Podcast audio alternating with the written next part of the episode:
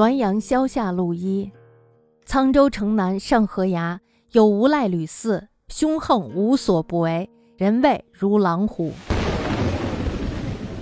沧州城南的上河崖有一个无赖，名叫吕四。那么这个吕四呢，是一个恶霸，他可谓是什么坏事儿都做。人们看到他以后呢，就像见了虎狼一样的怕他。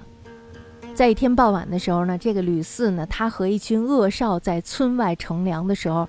忽然间呢，隐隐约约的听到了雷声。那么这时候呢，他一抬头一看，哎呀，乌云压境呀，风雨马上就要来了。就当他应着闪电的时候，远远望见，好像有一个少妇急急忙忙的躲进了河岸的古庙里。这时候，吕四他就对恶少们说了：“彼可淫。”也就是说呢，我们去玩玩那个女人吧。当时呢，已经入夜了，阴云密布，一片漆黑。这时候呢，吕四他就突然冲进了庙内，然后捂住了这个女人的嘴。众恶少呢一拥而上，然后扒光了这个女人的衣服。额电光穿有，见状貌似其妻，即试手问之，果不谬。突然间呢，一道闪电穿过了窗棂，射进了庙内。这时候呢，吕四他就发现，哎，这个女人特别像自己的妻子。于是呢，他急忙松手，果然不错。那么这时候呢，吕四他大为恼恨，拽起他的妻子就往河里扔，他打算把他的妻子淹死。那么这时候呢，妻子就大哭道：“汝欲淫人，至人淫我，天理昭然，汝尚欲杀我耶？你想玩弄别人，反而呢弄得别人来玩弄了我，天理昭昭，你还想要杀我吗？”然后这时候吕四他就无话可说了，急忙开始寻找衣裤。可是呢，衣裤早已被风刮到河里飘走了。那么这时候呢，吕四他无计可施，只好背着自己一丝不挂的妻子回家去。恰巧呢，这时已经是雨过天晴，月色明朗，满村华笑，争前问状。大家想一下，吕四他背着自己的裸体的妻子在众人面前行走，那个时候还比较保守，是吧？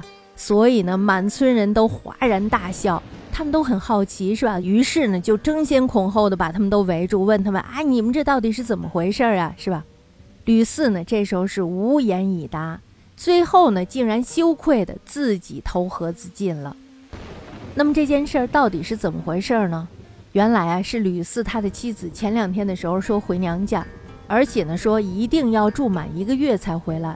可是呢，不料他娘家却遭受了大火，没地方住了，所以呢，吕四的妻子只好提前回来。但是呢，那时候也没有电话，所以啊，吕四并不知道这个情况。结果呢，就弄出了这桩祸事。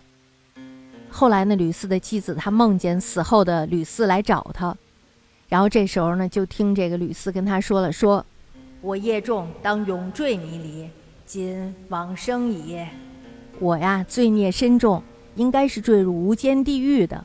只因为啊，生前侍奉母亲，还算是尽了孝道，所以呢，冥府官员他们检查了我的档案以后，决定呢，给我一个蛇身。那么现在呢，我就要去投胎了。你的后夫呢，不久就要来了，所以呢，你要好好的侍奉你的新公婆。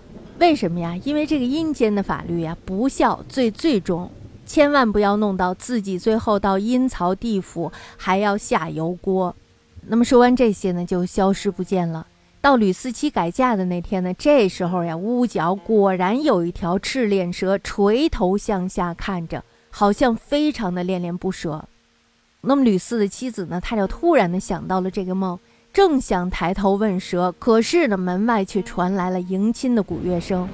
那么赤脸蛇呢？这时候在屋上窜上窜下的摔下了好几次，最终呢，终于鼓起了勇气，慢慢的离开了。